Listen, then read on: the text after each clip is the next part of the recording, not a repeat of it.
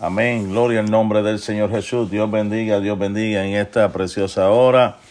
Nos gozamos, nos alegramos en la bendición de Dios. Gracias al Señor le damos por esta nueva oportunidad este, esta mañana que el Señor nos permite regresar, ¿verdad? Viernes tras viernes para poder edificar el pueblo del Señor. Somos los pastores Ponce de León desde aquí, desde el centro de Texas. Saludamos a todos los hermanos que están eh, cerca y los que están fuera de, del estado, de la ciudad. Dios bendiga a nuestra hermana Yomaira, Dios bendiga a nuestra hermana Jenny. Bendiciones, buenos días. Gloria al Señor. Vamos entonces a orar para dar comienzo a, a esta reflexión mañanera acerca del libro de los Salmos, Salmo 119, versos 73 al 96. Amén. Padre, gracias. En esta hermosa mañana te damos por tanto amor y tu gran misericordia, Señor. Gracias por el descanso que tuvimos durante la noche, por el cuidado que tuviste para cada uno de nosotros, Señor. Gracias, Dios mío, por los hermanos que ya se van conectando para escuchar tu palabra. Te pedimos, Señor, que tú nos hables, que tú nos ministres a través de la enseñanza de tu palabra por los labios de tu siervo, Señor. Que sea tu Espíritu Santo, Gracias, Señor obrando en nuestros corazones para que seamos, Señor, hacedores de la misma. En el nombre de Jesús. Gracias. Amén. Amén, amén, amén. Gloria al nombre del Señor Jesús en esta eh, preciosa hora, como este mi esposa ha estado explicando y hemos estado explicando durante las este, últimas semanas, ¿verdad? Este, Dios te bendiga, hermana Sonia, gloria al nombre del Señor, como, como eso está explicando, la forma como está, la forma como está estructurada eh, el libro de los Salmos es lo que se llama eh, en octavas, ¿verdad? Cada ocho eh, versículos y cada ocho versículos pues tiene el título, el título de de la letra del alfabeto eh, hebreo, ¿verdad? La letra del alfabeto hebreo. Y aquí pues hemos llegado a, a, la, a la letra Yod, Y-O-D, Yod. Ahora vamos entonces a leer el verso en cuestión, ¿verdad? Y, damos alguna, vamos a dar, ¿verdad? Nuestro análisis, nuestra reflexión del mismo. Sobre el 73. ¿Mm? Sobre el verso 73. Dice, tus manos me hicieron y me formaron. Hazme entender y aprenderé tus mandamientos. Amén. Dios te bendiga, hermana Sonia. Gloria al nombre del Señor. Tú me hiciste, dice esta este, versión, traducción, lenguaje actual. Tú me hiciste con tus propias manos. Hazme obedecer tus mandamientos, dice la traducción, lenguaje actual. En la palabra de Dios para todos dice, tus manos me crearon.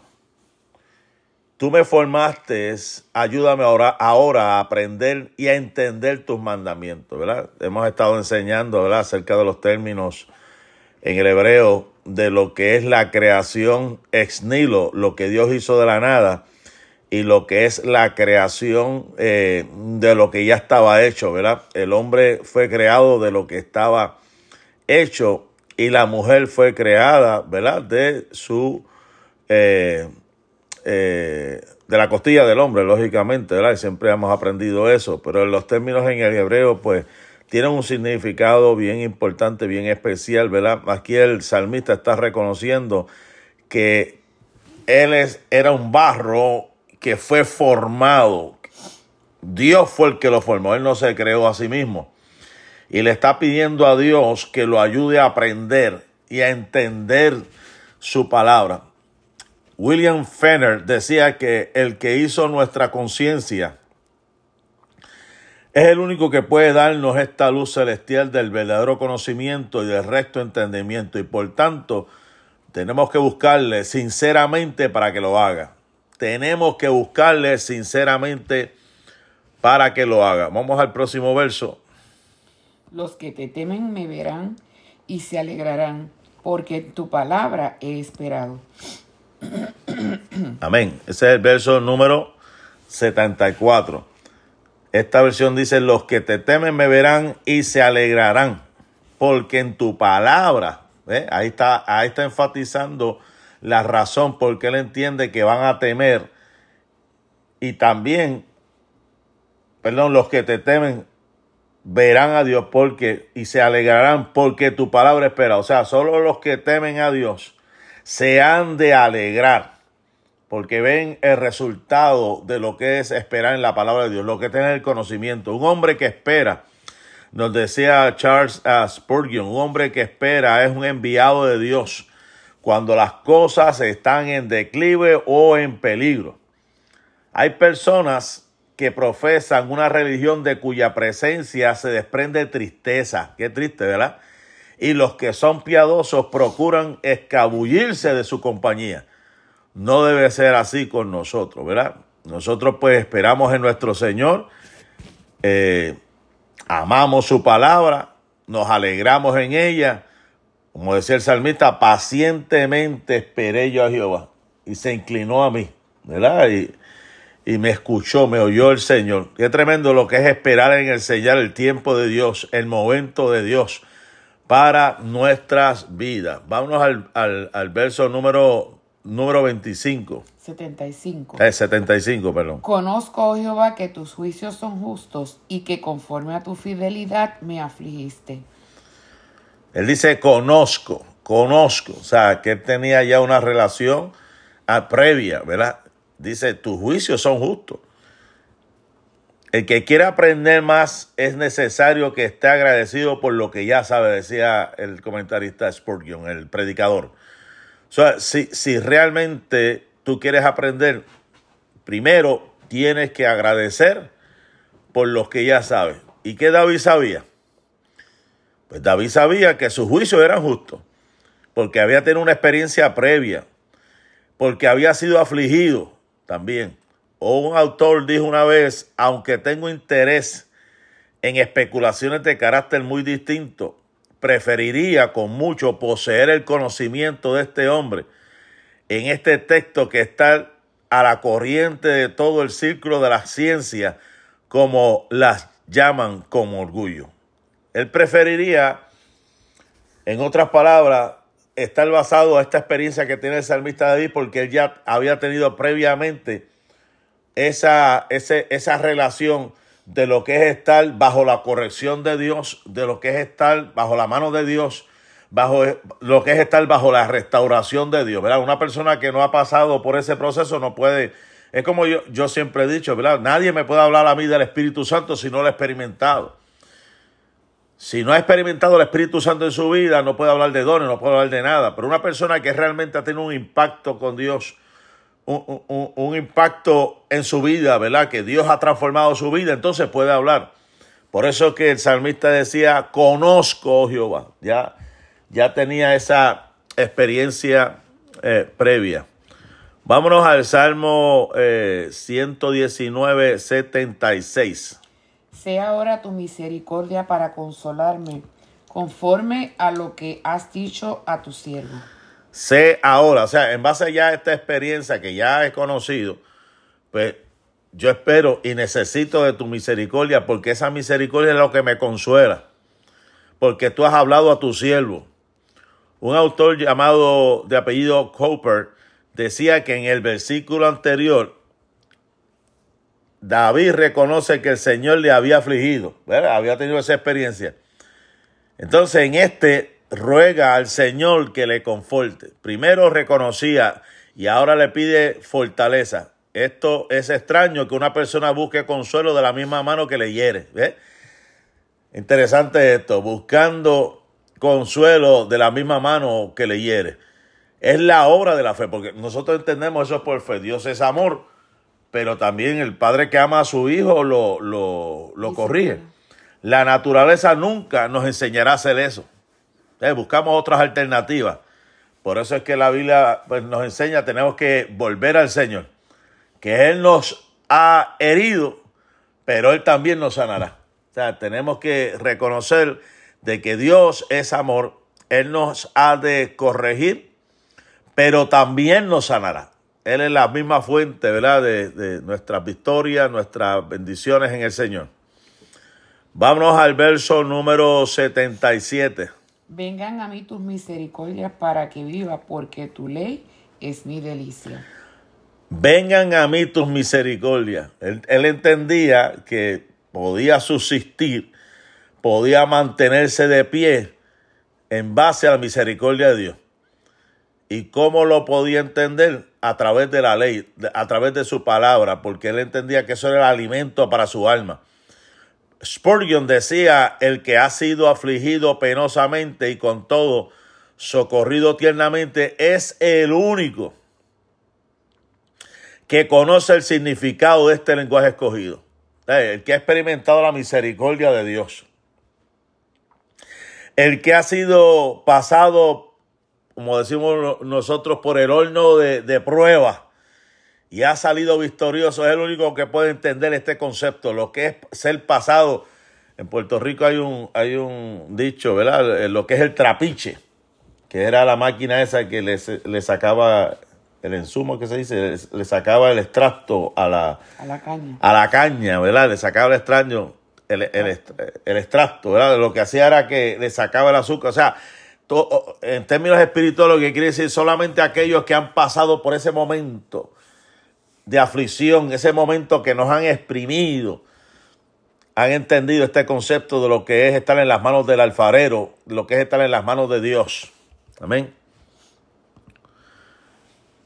Vámonos al verso número 78. Eh, Sean avergonzados los soberbios, porque sin causa me han calumniado, pero yo meditaré en tus mandamientos. Qué palabra poderosa esta. Sean avergonzados. Ahora está dirigiéndose que los, que los soberbios sean eh, avergonzados. Sean avergonzados los soberbios, ¿verdad? Aquellos que se han enaltecido. ¿eh? Porque yo meditaré en tus eh, mandamientos. O sea, que le dé vergüenza él estaba pidiendo vergüenza, que le dé vergüenza al orgulloso, porque el orgulloso es algo de lo, de, lo, que, de lo que es avergonzarse. De lo que hay que avergonzarse. De lo que es avergonzarse. La vergüenza no es para el santo, decía Spurgeon, porque no hay por qué estar avergonzado de nada del santo. El santo, eh, los hombres de Dios, las mujeres de Dios, tienen que andar con la cabeza en alto, no, no tienen que estar avergonzados Solamente el soberbio, el orgulloso debería estar avergonzado. Y dice aquí, se han avergonzado los soberbios porque sin causa me han calumniado. Y mire, la, mire el antídoto que él, encontró para poder mantenerse de pie ante el orgulloso, ante el soberbio. Y es meditar en los mandamientos de Dios. Meditar en la palabra de Dios. Olvidarse de lo demás. Dejárselo en las manos de Dios. Que Dios se encargará de ellos. Dios se encargará de del orgulloso. Vámonos a, al verso número 79. Vuélvanse a mí los que te temen y conocen tus testimonios. Wow, tremendo. Entonces, ahora él se dirige a los que temen a Dios. Primero a los soberbios, ahora a los que temen a Dios. Le está diciendo, vuélvanse a mí los que teman, los que temen y conocen, porque, ¿verdad? Está el que teme, pero también está el que tiene relación. Hay quienes han escuchado pero no, hay gente que no tiene esa relación o, ese conocimiento realmente de lo que Dios ha hecho. Puede ser que es ahí donde está la diferencia entre lo que es la teoría a lo que es la práctica. Puede ser que hay gente, pues, haya escuchado, pero hay gente que realmente, eso es como el religioso. Hay gente que son religiosas, que vienen los domingos porque tienen cierto temor, pero hay quienes hemos escuchado la palabra del Señor y hemos temido, tenemos reverencia y vivimos una vida realmente pidiendo al Señor que tenga misericordia y perdón por nuestros pecados, ¿verdad? Spurgeon decía que David tenía dos frases descriptivas para los santos. Por eso es que le digo, están los que temen a Dios y los que conocen a Dios. Los dos poseen devoción e instrucción, tienen el espíritu y la ciencia de la verdadera religión. No nos importa a los tontos devotos ni los intelectuales glaciales, decía, decía Spurgeon. O sea que hay que temer y hay que tener conocimiento, ¿verdad? No solamente ir a la iglesia un domingo, sino también conocer la profundidad la palabra del Señor. Eso es lo importante aquí. Verso número 80. Sea mi corazón íntegro en tus estatutos para que no sea yo avergonzado. O sea, ¿qué, no, ¿qué nos está diciendo esto? Vamos a analizarlo aquí, el verso número 80. Ahora está el salmista reflexionando la importancia de la, de la integridad. La importancia de lo que es mantenerse íntegro ante la palabra del Señor. Para que, o sea, que él entendía en otras palabras, la única forma de yo mantenerme de pie en medio de esta sociedad podrida, esta sociedad caída, es mantenerme íntegro ante Dios, íntegro a su palabra. Una vez un matemático griego llamado Pitágoras se le acredita, algunos le acreditan esta cita, y él decía, ten respeto de ti mismo, no te avergüences de ti mismo, a Dios tiene un, Dios tiene un espía delegado dentro de nosotros y toma nota de nuestra conformidad o falta de ella a su voluntad. Y después de cometido el pecado, fustiga el alma con el sentimiento de su propia culpa y locura, como el cuerpo es azotado con el látigo. ¿Sabes qué? Qué tremendo está esto, ¿verdad? Hay algo que hay dentro de nosotros y es la conciencia, el Espíritu Santo, ¿verdad? Que, que está siempre pendiente a las cosas que hacemos bien y a las cosas que estamos haciendo mal, ¿verdad? Y por eso es que nos, nos llama a vivir una vida santa, porque hay cosas que la naturaleza pecaminosa nos, nos, nos, nos arrastra a hacer lo que está mal. Y por eso es que el salmista decía, sea mi corazón íntegro, o sea, que yo pueda guardar, que yo pueda eh, vivir, que yo pueda vivir de acuerdo a la palabra del Señor, para poder mantenerme firme en medio de esta sociedad, ¿verdad? De este mundo decayente. Vámonos entonces a la próxima octava, que se le conoce como... Ah, Kaf, ¿verdad? Sea Kaf. Verso número 81. Desfallece mi alma por tu salvación, mas espero en tu palabra. Desfallece mi alma por tu salvación.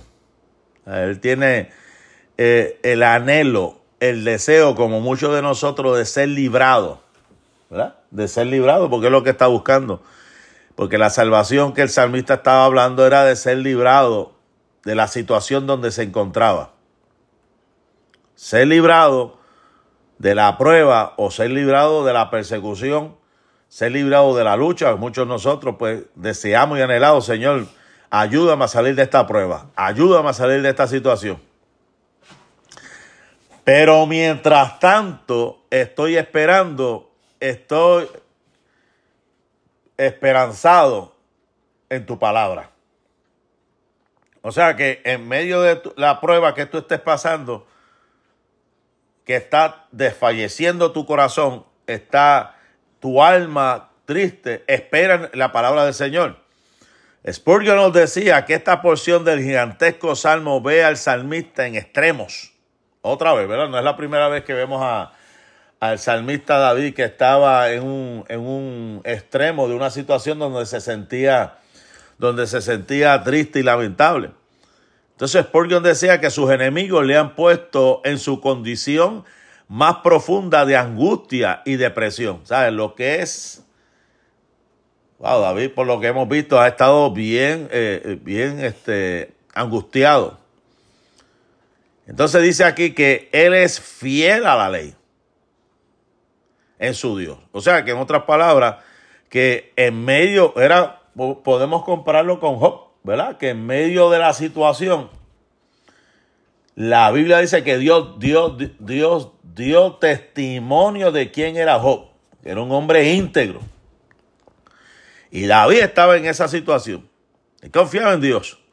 Entonces, como dice este, este predicador, esta octava, o sea, estos ocho versículos de este Salmo 119 que vamos a leer, este, estamos leyendo en estos momentos el, del verso 81, Kaf.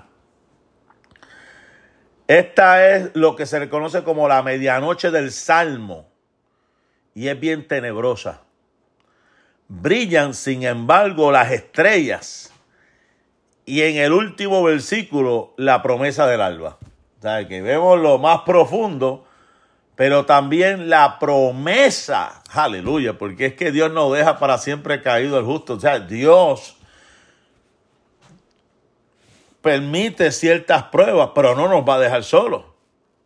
¿Eh? Como creo que estamos hablando en estos días, ¿verdad? Que Dios hay un, hay un refrán popular, ¿verdad? Este, creo que se dice, Dios aprieta, pero no ahoga. O sea, que llega, llega, llega un momento dado donde nos sentimos que estamos por, por claudicar, pero no. O sea, él, está ahí, Él permite ciertas pruebas para moldearnos. ¿eh? Y lo hemos visto, viene la prueba, pero como, como, como el apóstol Pablo en estos días estaba hablando en la escuela bíblica, que llega un momento dado como le sucedió en aquel naufragio, donde se puso todo oscuro y habían perdido toda esperanza de vida. Pero en medio de esa, de esa situación, el ángel de Jehová, un ángel se le apareció y fortaleció el apóstol Pablo. Y ahí es donde él vio la luz. En medio de la situación, vio la luz al final del túnel. Y por eso es que el salmista decía, desfallece mi alma por tu salvación y espero en tu palabra. Cree cuando te hallas bajo la nube y espera en él, porque fácil es cuando todo está, ¿verdad? Este color de rosa. Cuando no haya luz ni la luna ni las estrellas, como vuelvo y digo, le pasó al apóstol Pablo, que la, que la fe viva y respire y eche mano de la salvación cierta de Dios cuando las nubes y la oscuridad te rodeen y parece que estás pudriendo en una cárcel sin salida. Tienes que seguir creyendo. Tienes que seguir creyéndole a Dios. Porque no solamente tenemos que creer en su existencia, porque mucha gente cree en Dios. La Biblia dice que los demonios creen y tiemblan, porque esto no es cuestión simplemente de creer a su existencia, sino creer que Él tiene el poder para solucionar cualquiera que sea la prueba que estemos pasando.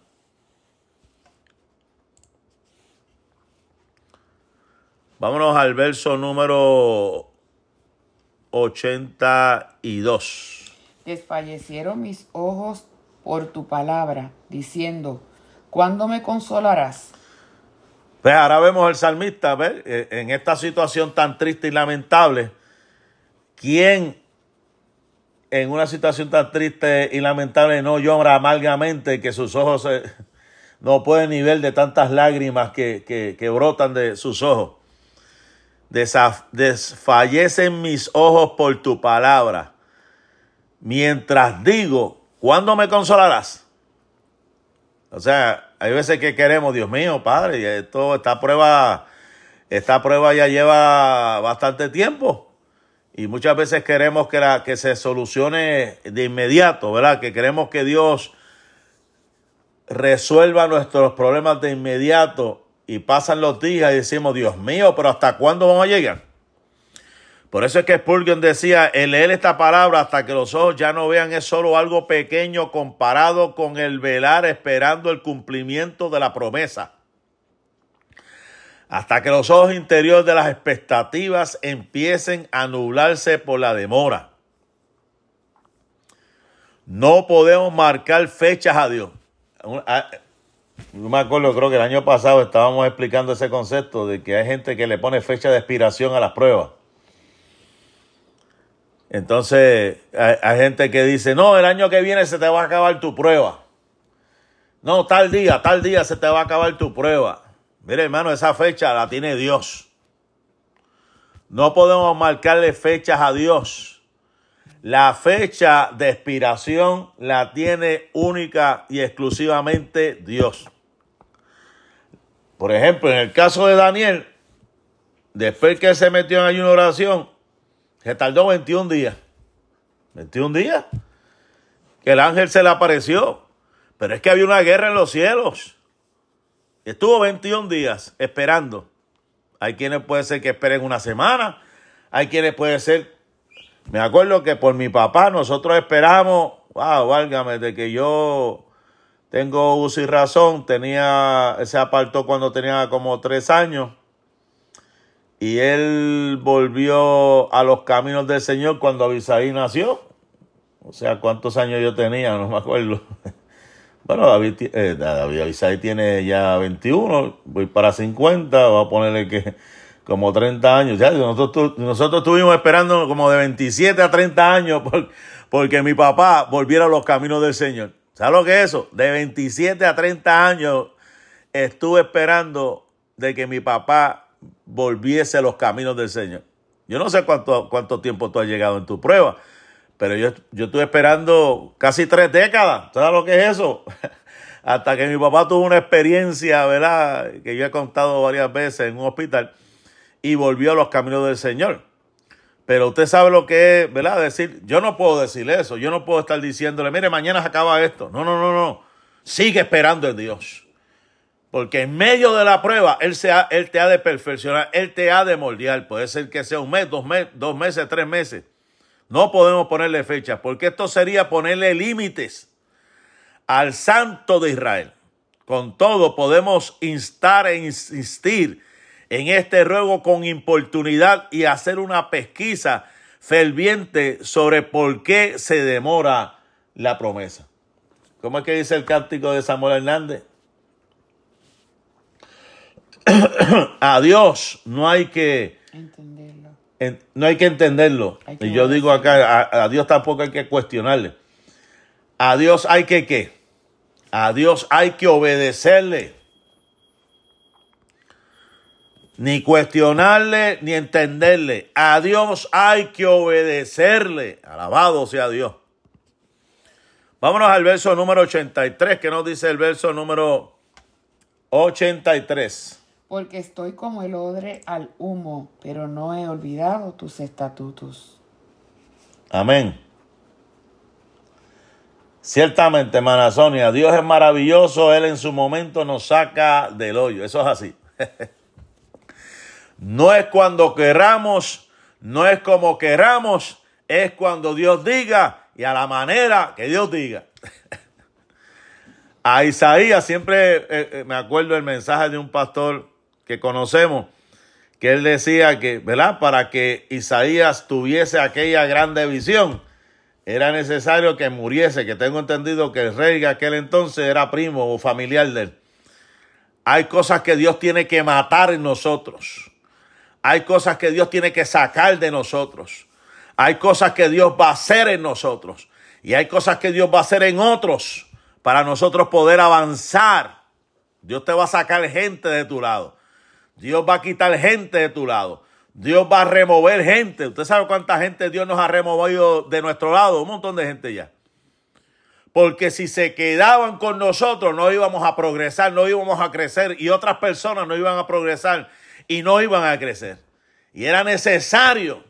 Usted sabe cuántas veces me profetizaron cuando, cuando comenzamos la obra de que no, no todos los que comenzaron iban a seguir con nosotros porque iban a ser temporeros, eran gente que Dios iba a sacar para poder la iglesia progresar, crecer espiritualmente. Alabado Dios. Alabado sea el Señor.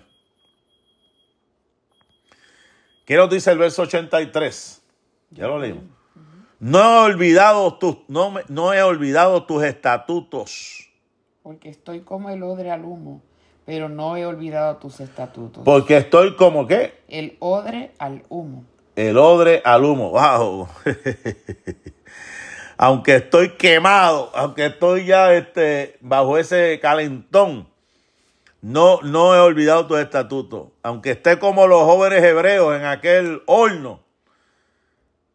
Porque no es lo mismo, ¿verdad? Estar fuera que estar adentro, ver ese, esa, esa prueba, estar en el horno de, de prueba. La gracia, dice aquí, es un poder viviente que sobrevive a lo que podría asfixiar a todas las otras formas de existencia. el fuego no puede consumirlo, ni el humo sofocarlo. Tremendo eso. El fuego no nos puede consumir, ni el humo nos va a sofocar.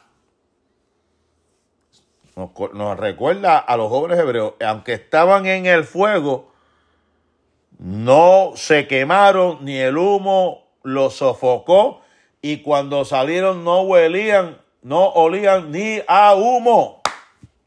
Tremendo. Un hombre puede ser reducido a la piel y los huesos y todo su consuelo secarse dentro de él y con todo mantenerse aferrado a su integridad y glorificar a Dios. Eso nos recuerda a Job nuevamente, o sea que David estaba viviendo las experiencias que, que vivía el, el, eh, aquel este hombre llamado Job que aunque estaba... se compara, no necesariamente era que estaba pasando exactamente por lo que pasó Job, pero se compara la, la manera en que vivió, ¿verdad? Ciertas este, experiencias como ese dolor que Job sintió, de, la comparación que él hace, cómo se sentía en ese momento, es como, como parecido a lo que Job había vivido. O sea, Job literalmente estaba llagoso el salmista sentía que se estaba disecando, que se estaba ya en los huesos. En muchas, muchas partes hemos leído que él se sentía que estaba como en los huesos también. Pero mire qué tremendo es esto, vuelvo lo repito, un hombre puede ser reducido a la piel y a los huesos y todo su consuelo secarse dentro de él. Y con todo puede mantenerse aferrado a la integridad y glorificar a Dios. No importa lo que esté pasando. Esto nos recuerda a Pablo y a Silas, que aunque estaban ahí encerrados y le pusieron, ¿verdad? Los pusieron en el cepo y, y amarraron sus pies, que pudieron haber, como otras personas, maldecido, pudieron haber, como otras personas, renegado a Dios. Ellos lo que hicieron fue glorificar a Dios. Se sentían, yo digo, wow, qué tremendo, estoy padeciendo esto por causa del Evangelio. Estoy, estoy contento porque he hecho el trabajo. No olvides los estatutos de Dios. No importa la prueba que tú estés pasando, no olvides las promesas de Dios. Mantente firme, mantente hacia adelante. Bendita sea la misericordia del Señor Jesús en esta preciosa hora. El próximo versículo. ¿Cuántos son los días de tu siervo? ¿Cuándo harás juicio contra los que me persiguen? Ahora que hace unas preguntas que le llamamos preguntas, eh, preguntas retóricas, que se, hacía el salmista David en medio de su, de su experiencia. ¿Cuántos son los días de tu siervo? Vuelve otra vez a hacerse esa pregunta en medio de su situación. ¿Estoy por perecer? ¿Cuánto me falta para perecer? ¿Cuántos días me quedan sobre la faz de la tierra? ¿Cuándo hará juicio contra los que me persiguen? O sea, eso para mí era una actitud de desesperación, ¿no crees? Y, a veces es que uno eh, siente que la prueba se ha prolongado tanto que pareciera que nunca va a terminar y entonces nos hacemos esas preguntas. O sea, ¿Cuántos son los días de tu siervo? ¿Cuánto esto va a, durar? ¿Y cuándo vas a hacer juicio contra los que me persiguen? Porque aparentemente nosotros, a, nuestro, a nuestra manera de, ver las cosas, pareciera como si no está, no está pasando nada a nuestro favor. Pero el Señor está peleando nuestra batalla. Lo que, lo que pasa es que nosotros queremos ver con nuestros ojos físicos que eso está aconteciendo. Entonces el verso 85 sigue diciendo, los soberbios me han cavado hoyos, mas no proceden según tu ley. Los soberbios me han cavado hoyos. O sea que en medio de esa situación le han tendido trampas. O sea, le han tendido trampas. Y dice aquí, y no proceden según tu ley. O sea que han sido cosas eh, fuera de, la palabra, fuera de la ley de Dios. Entonces, no podrían, decía Stephen, J. Stephen, un autor, no podrían proceder según la ley de Dios cuando están haciendo estas cosas. Quizás se refiere al hecho más que a los hombres. O sea, la forma como lo estaban haciendo no era de acuerdo a lo que estaba establecido. Los soberbios me han cavado fosas y no, no proceden según tu ley, lo cual es contra la ley. Porque ¿qué se suponía que, que hicieran con aquel que estaba caído, con aquel que estaba débil, que estaba triste? Se suponía que lo ayudaran a levantar. Parece que le hacen porque es contra la ley, deleitándose en la maldad. Así se sentía lo más seguro el salmista. Había gente que se deleitaba en lo que estaba haciendo. ¿Cuánta gente no vemos que se deleita en hacernos la vida imposible? Hay gente que se deleita en vernos fracasar.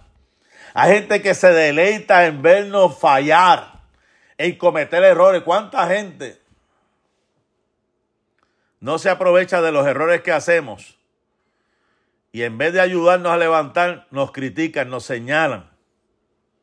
Estos hombres parecen, dice aquí este autor, embeber el espíritu malvado que se describe al ángel caído mi mal sea, o sea, mal sé tu bien, decía. Esa era una expresión que se, utilizaba. O sea, ellos decían, espérate un momento, yo, ¿cómo es posible que yo esté pasando por esto y estas personas se estén deleitando y estén gozando con ese espíritu malvado? Gente que no estaba procediendo, no estaba actuando de acuerdo a la ley. Vamos al próximo texto todos tus mandamientos son verdad, sin causa me persiguen, ayúdame. Ajá. Entonces, volvemos ahora al salmista David, que todo lo que hemos visto es que él ha tenido esa experiencia con la ley de Dios, ha tenido esa experiencia con la palabra del Señor.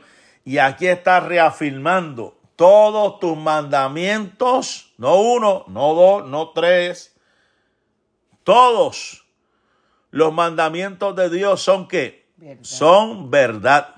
Sin causa me persiguen. O sea, no hay razón. No hay razón para que me, me, persigan. No hay razón para que me estén apedreando. No hay razón para que estén hablando en contra, en contra mía. Vámonos al verso número 87. Casi me han echado por tierra, pero no he dejado tus mandamientos. Casi me han echado por tierra. Esta versión dice, por poco me estirpan de la tierra. Casi. El casi ese, ¿verdad? Qué tremendo. Verso 87. Casi me han echado por tierra, pero no he dejado tus mandamientos. Por poco. O sea que no faltaba mucho para la total destrucción. Sus enemigos casi le hablan destruido para poderle hacer fallar del todo. Como los, amigos de, los supuestos amigos de Job. si pudieran habérselo tragado o quemado vivo, cualquier cosa con tal de poner fin a su buen hombre. Los leones están encadenados, pueden rugir, pero solo pueden hacer lo que Dios les permita. Y eso nos recuerda a quién? A Daniel. A Daniel en el foso. Podían rugir. Podían este, moverse de aquí para allá, rodear. Pero solamente podían hacer lo que Dios les permitiese. O sea que Satanás tiene límites. Él anda como león. No es un león, como león. Yo le llamo el león mellado. Él podrá decir, él podrá moverse para aquí, para allá. Pero ¿qué fue lo que Dios le dijo a Satanás en cuanto a, a, Job? No lo toques. Puedes hacer esto y esto, pero no lo toques. Satanás había reconocido que había un cerco alrededor de él. Spurgeon decía, si estamos resueltos a morir antes que abandonar al Señor, antes que abandonar al Señor, decía, decía podemos estar seguros de que no moriremos, sino que viviremos hasta ver el derrocamiento de aquellos que nos aborrecen. Vamos a ver la caída de aquellos que nos quieren eh, destruir, mi amado hermano. Esto es algo bien interesante. Que aunque casi nos vean en el borde, en el límite de la destrucción, Dios nos va a levantar y ellos son los que van a perecer, los que van, los que van a caer. Verso número 88. Vivifícame conforme a tu misericordia y guardaré los testimonios de tu boca. Volvemos otra vez a la misericordia. Volvemos otra vez a la misericordia. ¿Qué está diciendo aquí el salmista David? Vamos a, vamos a traerlo en palabras eh, eh, simples. Él decía en otra palabra, dame vida. Vuélveme a dar vida conforme a tu misericordia. Vuélveme a dar vida. Y guardaré los testimonios de tu boca. En otras palabras, él entendía que la única forma de poder mantenerse en pie era si Dios le daba vida conforme a su misericordia. Y él está prometiendo guardar los testimonios. Señor, dame vida para guardar tus mandamientos. Esto, esto, es bien interesante, bien profundo, ¿verdad? Porque nos estamos, nos estamos comprometiendo. ¿Sabes? Cuando Dios haga promesa, no, no tardes en cumplirla. Si le dices a Dios, te voy a servir, sírvele. ¿Ah? ¿Sabes? Hay gente que, tristemente hay gente que cuando Dios le suple, que cuando Dios le da lo que ellos le piden, se olvidan de Dios. Pero aquí Dios te está diciendo, mira, yo te estoy dando vida. El Señor es el que da vida. Lo que pasa es que hay gente que relaciona, mire esto. Hay gente que relaciona las bendiciones de Dios nada más y solamente con lo material. Ah, te dio la casa, te dio el carro, eh, te dio los hijos, te dio el esposo, te dio la esposa. Ah, yo estoy en la bendición de Dios. Pero hay bendiciones, hermano, que no caducan y hay bendiciones que la Biblia dice que la, sobre la cabeza del justo hay bendiciones. No podemos esperar simplemente que venga una bendición monetaria, una bendición eh, material. Hay bendiciones espirituales para nuestras vidas, para nuestro ser, ¿verdad? El lo que es conocer a Dios lo que es experimentar cosas grandes Dios que, en Dios que marquen nuestras vidas, tener la bendición de Dios de poder profundizarnos en Él, sentir su presencia, sentir su gloria. ¿De qué vale? En otras palabras, ¿de qué vale que tenga la casa, el carro, todo lo material y estés vacío por dentro? Vacía por dentro. ¿Tú sabes cuántos ricos hemos escuchado que se han intentado suicidar? Porque se sienten infelices se sienten desgraciados, no importa lo que tengan intentado. Yo tengo entendido que Julio Iglesias, Julio Iglesias, el famoso cantante español, se ha intentado suicidar más de cuatro veces. O se intentó, ¿verdad? Eh, está ahí todavía, pero se, se, ha intentado. Deprimido. ¿Y cuánta gente no hemos escuchado ahí en Puerto Rico, encerrado en el Panamericano, que son gente de renombre? Porque pensaban que la felicidad estaba en las riquezas, mi hermano. O en el placer del mundo. Y en los placeres del mundo. salmista decía, vivifícame conforme a tu misericordia y guardaré los testimonios de tu boca. Alabado sea el nombre del Señor Jesús en esta hora. Vámonos al verso número 89. Para siempre, oh Jehová, permanece tu palabra en los cielos. Ahora entramos en la letra eh, Lamed de la última octava que vamos a, estudiar o a reflexionar en la mañana de hoy, la letra Lamed del hebreo, que son estas ocho, eh, estos ocho versículos, ¿verdad? Que componen eh, del, verso 89 al 96. Él dice aquí, para siempre, oh Jehová, permanece tu palabra en los cielos. Por eso es que la Biblia dice que el cielo, Dios te bendiga, Ivy, el cielo y la tierra pasará, pero tu palabra, aleluya, eso, eso, es lo más que me encanta de esto. O sea que no importa lo que el hombre, por eso es que yo siento la presencia, no importa lo que el hombre pueda decir. La última palabra la tiene Dios. Si Dios ha determinado algo para tu vida, de acuerdo a su palabra, esa palabra se va a cumplir. La Biblia dice que el cielo y la tierra pasarán, pero su palabra no pasará. Esa palabra que Dios ha trazado para nuestra vida, de acuerdo, ¿verdad? A lo que hemos creído. por ejemplo, por ejemplo, la Biblia dice, cree en el Señor Jesucristo. Eso es un verso conocido. Dice, cree en el Señor Jesucristo. ¿Y cómo termina? Y serás salvo tú y tu, y serás salvo tú y tu casa.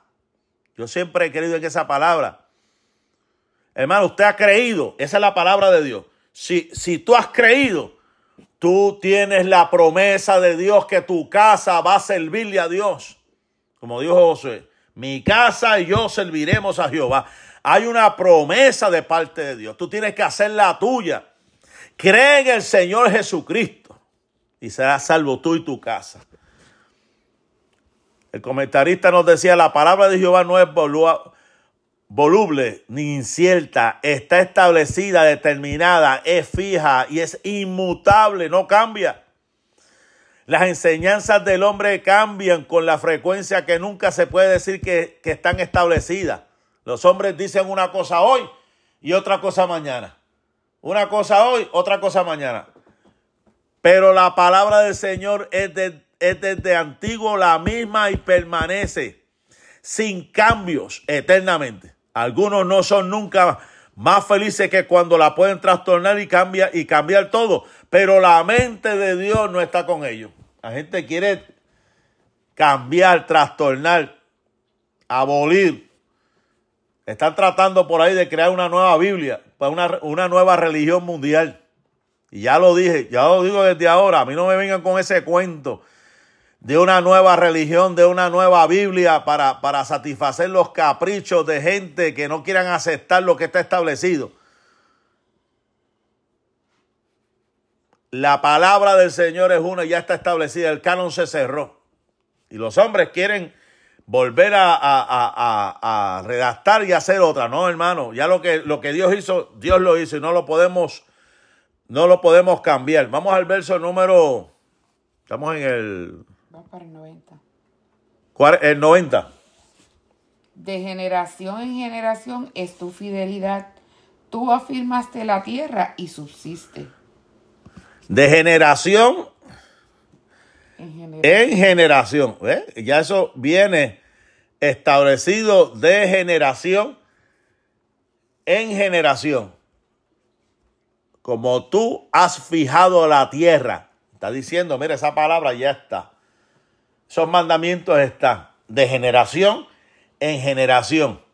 Así como Él fijó la tierra y está firme, es su palabra, que gira sobre su propio eje establece, como la tierra está establecida girando, como Dios ya puso eso establecido, ahora hay hombres por ahí que están diciendo que, que la tierra es plana otra vez.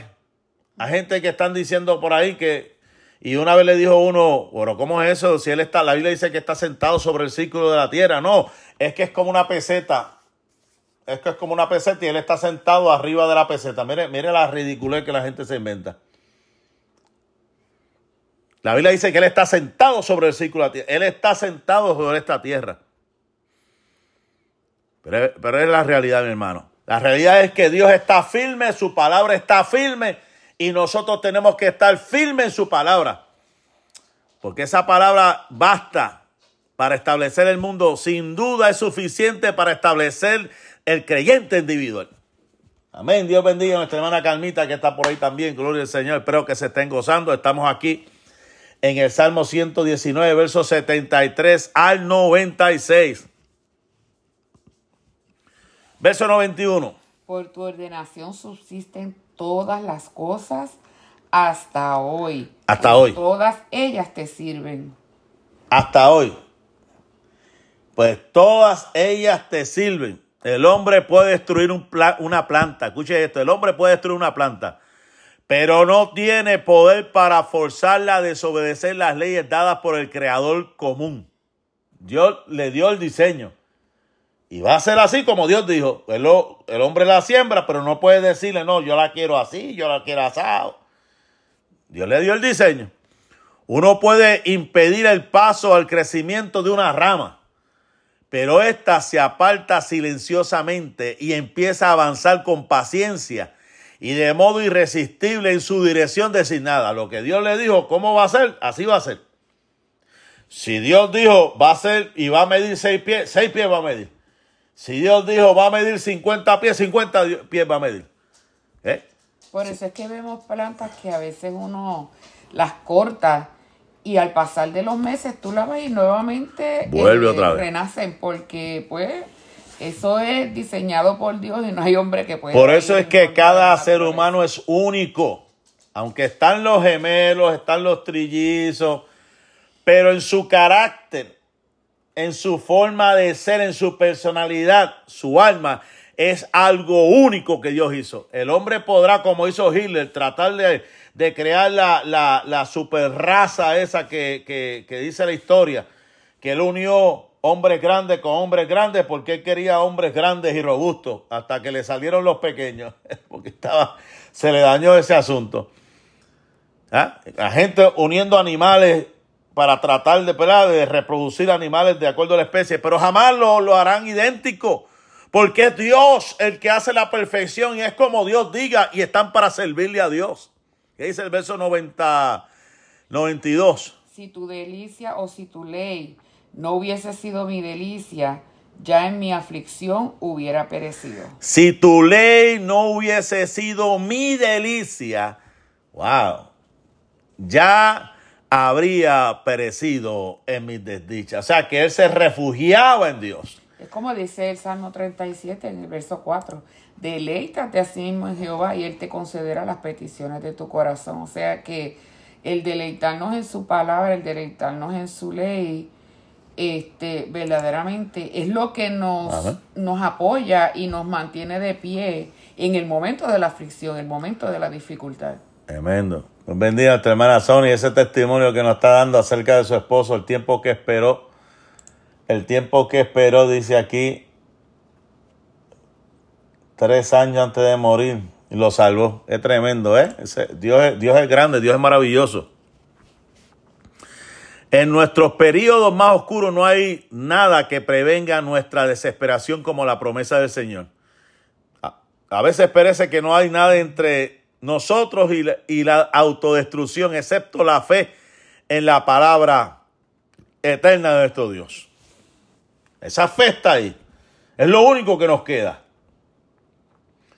Por eso es que yo digo y siempre hablo de las misiones, porque cuando fui o he ido a estas misiones, hay lugares donde o crees o crees. No, no hay esa cuestión de que, deja ver, porque no hay doctores, no hay nada. En Gonaibe, especialmente en África, en todos estos países, hay lugares donde tú no puedes jugar a nada. Tú tienes que creerle a Dios. O, o le crees o le crees. No hay más nada. No como aquí, ¿verdad? Que tienen Medicare, que tienen esto, que tienen planes médicos. Tú tienes para escoger y tienes la, el botiquín con las medicinas, tienes, tienes una para cada cosa y tienes ahí para escoger.